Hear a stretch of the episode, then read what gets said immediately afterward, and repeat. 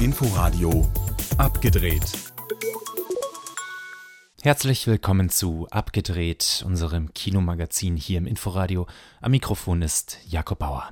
Und leider kommen wir auch heute an einem Thema nicht vorbei. Corona. Woche um Woche werden die Maßnahmen verschärft. In Brandenburg gilt jetzt 2G in den Kinos.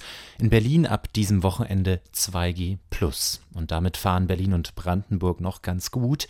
In anderen Ländern wie Sachsen sind die Kinos ganz dicht. Über die Perspektiven der Kinos, ob 2G, 2G plus oder sogar ganz geschlossen, spreche ich heute mit Christine Berg vom Hauptverband Deutscher Filmtheater. Aber es gibt auch ganz viel Schönes zu erzählen von 20 Jahren Harry Potter, vom neuen Kino in Tempelhof und natürlich auch von unseren Filmstarts der Woche. Heute mit meiner Kollegin Anna Wollner und der Queen of Soul. Respect ist der wohl berühmteste Song der Queen of Soul, Aretha Franklin, und jetzt auch der Titel einer von ihrer Familie unterstützten Filmbiografie. Regisseurin Liesel Tommy erzählt sehr stringent von Aretha Franklins Kindheit bis in ihre 50er Jahre, erzählt von Erfolgen und Misserfolgen. Du bist was Besonderes, Ree. Du hast ein Talent. Sie nennen dich Genie. Ein Genie war Aretha Franklin, das zeigt der Film mit Jennifer Hudson in der Hauptrolle definitiv. Aber von einem Geniestreich als Film ist Respect meilenweit entfernt. Mit einer stoischen Ruhe arbeitet er die verschiedenen Lebensstationen ab. Erst das Abhängigkeitsverhältnis zum Vater, dann das Abhängigkeitsverhältnis zum ersten Ehemann, der Aretha nicht nur schlägt, sondern auch ihre Karriere überwacht. Wie viele Alben hast du gemacht? Vier. Und kein Hit. Schätzchen, finde Songs, die dich bewegen. Wenn du das nicht schaffst, kommst du nicht weiter.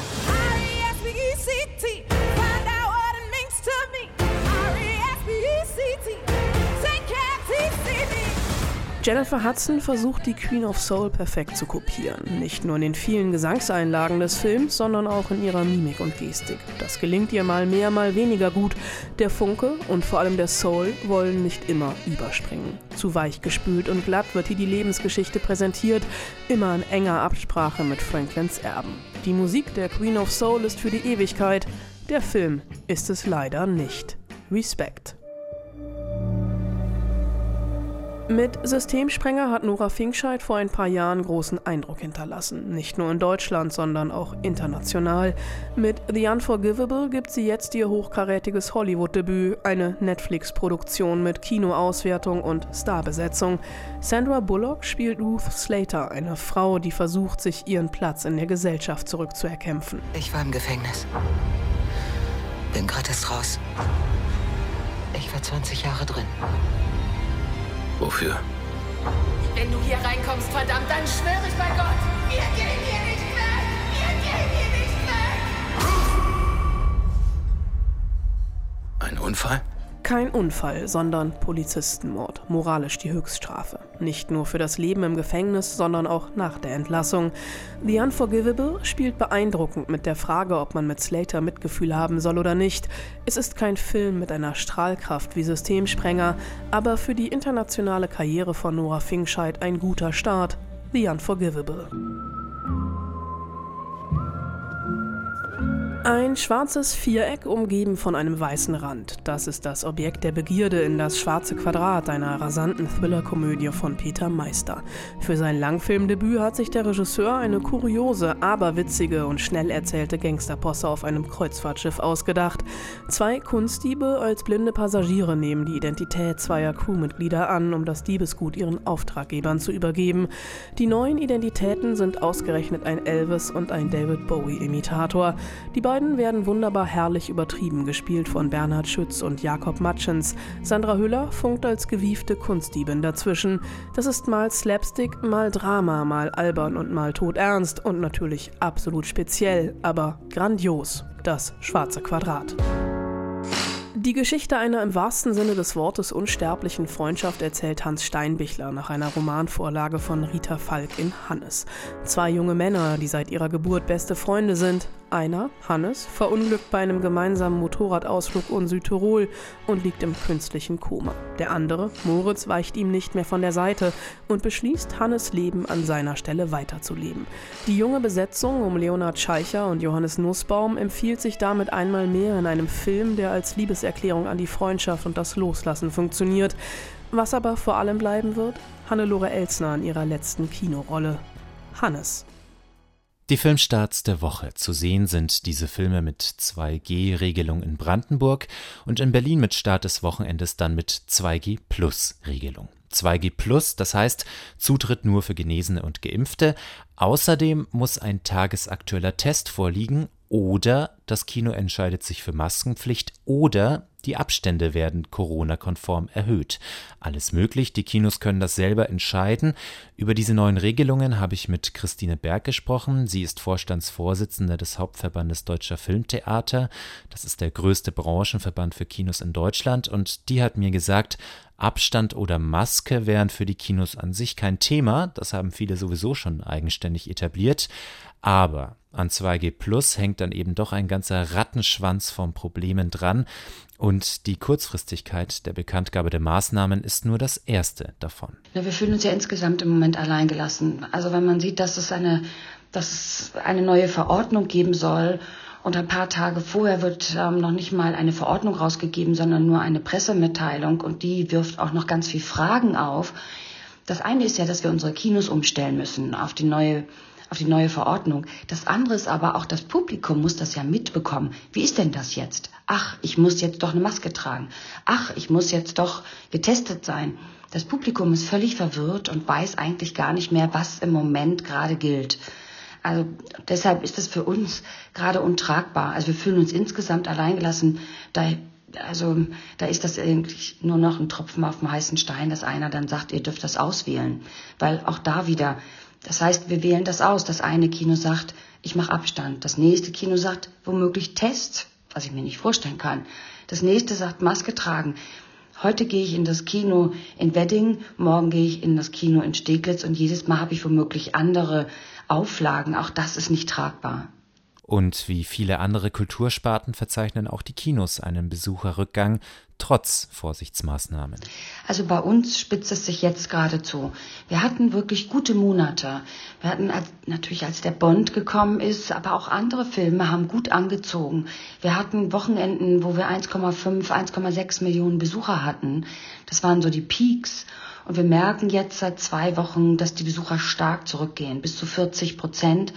Und in den letzten Tagen, muss ich sagen, hatten wir keinen einzigen Film, der mehr als 10.000 Besucher hatte, selbst der James Bond nicht. Das ist ein Alarmsignal, ganz eindeutig, dass die Leute nicht zurückkommen ins Kino. Wenig Publikum, das heißt natürlich auch für die Filmverleiher, dass die sich dreimal überlegen, ob sie jetzt ihre Filme quasi ins etwaige Vakuum schießen. Aber hier ist man wenigstens im Dialog, um eine Situation wie letztes Jahr zu vermeiden, sagt Christine Berg. Also wir sind sehr eng im Kontakt mit den Verleihern, weil das sind natürlich unsere Partner in diesem Fall. Und wir haben gerade jetzt in dieser Woche ein, eine Videokonferenz gehabt, wo wir uns einfach mal gegenseitig die aktuelle Lage, Lage geschildert haben.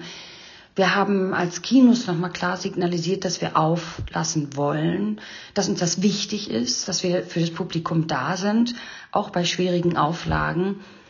Die Verleiher sind, ich sag mal, es gibt einen Film, der jetzt schon verschoben wurde. Das ist Sing 2.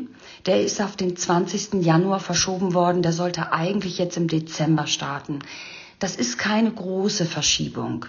Also da scheint man noch daran zu glauben, dass die Kinos auch relativ schnell wieder auf die Beine kommen. Aber die gucken natürlich schon sehr genau hin, was man verstehen kann, weil natürlich in bestimmte Bereiche wie Sachsen, Sie haben es eben angesprochen, aber auch Bayern. In Bayern zum Beispiel gilt 2G plus und eine Kapazitätsbeschränkung auf 25 Prozent. Das kommt einem Lockdown gleich. Und Bayern ist eine unserer größten, besucherstärksten Bundesländer.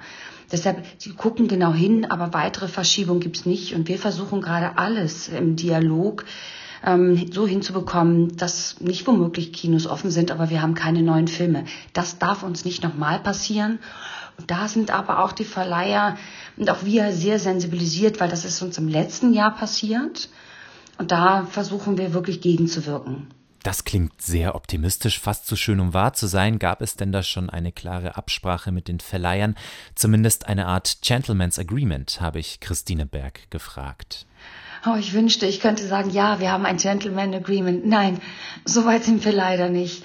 Was uns im Moment aber gerade bei den Blockbustern zugutekommt, ist, wir als Deutschland sind ja so ein bisschen im negativen Sinn das gallische Dorf. Ähm, um uns herum haben alle Länder ihre Kinos auf und vor allen Dingen USA. Das heißt, ähm, im Moment starten auch die großen Filme, weil ja alle anderen Länder die Filme zeigen kann. Das kann uns im Moment sehr in die Karten spielen, dass womöglich gesagt wird, gut, dann starten wir auch in Deutschland. Darauf hoffen wir.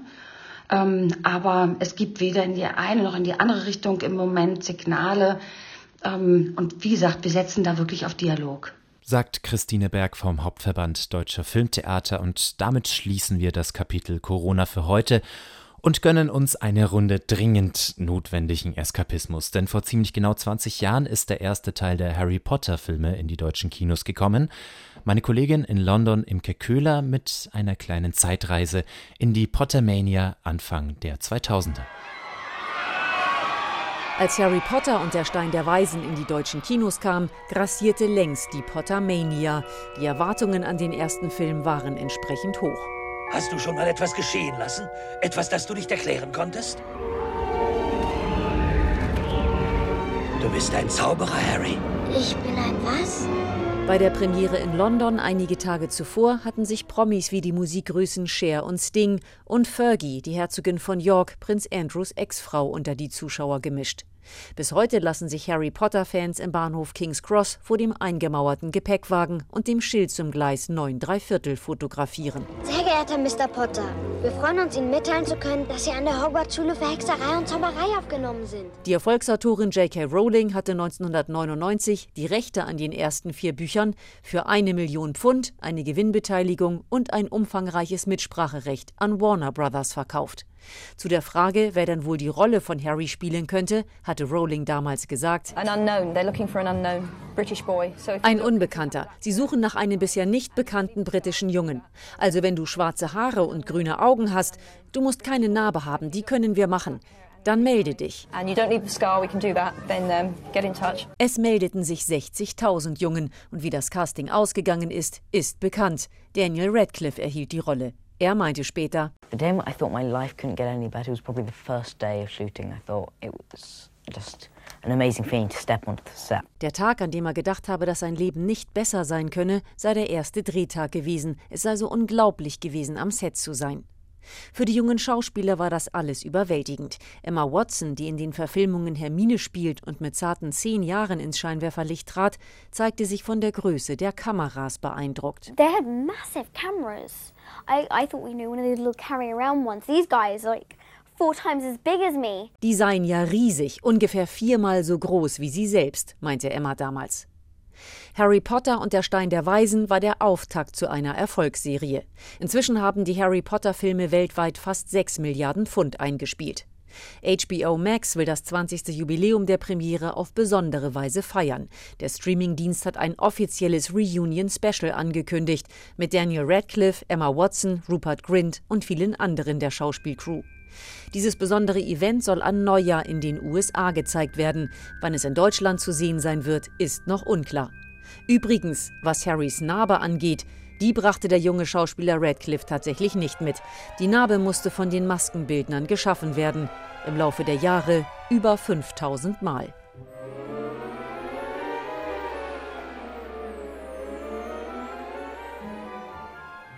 »20 Jahre Harry Potter im Kino«, Imke Köhler berichtete. Es ist ja gerade nicht die beste Zeit fürs Kino. Umso schöner, dass im Tempelhofer Flughafen gerade ein neues Kino aufgemacht hat. Ein Pop-up-Kino allerdings.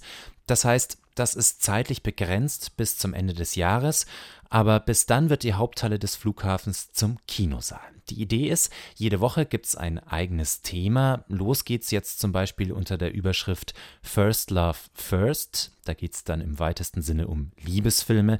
Klassiker sind da zu sehen wie Die Reifeprüfung, aber auch so unkonventionelle Produktionen wie So finster die Nacht, ein schwedischer ja, Coming-of-Age-Horrorfilm um ein Vampirmädchen und einen sehr androgynen Jungen. Und gerade bei sowas kann ich mir sehr gut vorstellen, dass das eine ganz eigene Wirkung entfaltet in der monumentalen Architektur dieses alten Flughafens. Der war ja selbst übrigens auch häufiger Kulisse für Filme, also Szenen aus der Tribute von Panem-Reihe wurden hier gedreht. Und Billy Wilder war auch mal hier mit 1, 2, 3. Und Filme, die hier gedreht worden sind, sind dann auch Thema Mitte Dezember. Vom 16. bis 19. geht es dann im Tempelhof Cinema um Stories of Berlin and Tempelhof. Also ein toll kuratiertes Programm in einer außergewöhnlichen Atmosphäre, das Tempelhof Cinema im Flughafen Tempelhof bis zum Ende des Jahres. Und ich sag mal so, in der großen Halle sollte das dann doch auch wirklich gut gehen mit dem Luftaustausch und dem Abstand und vielleicht lässt sich da ja trotz Corona ein relativ entspannter Kinobesuch realisieren. Bleiben Sie gesund. Bis zum nächsten Mal. Am Mikrofon verabschiedet sich Jakob Bauer. Inforadio Podcast.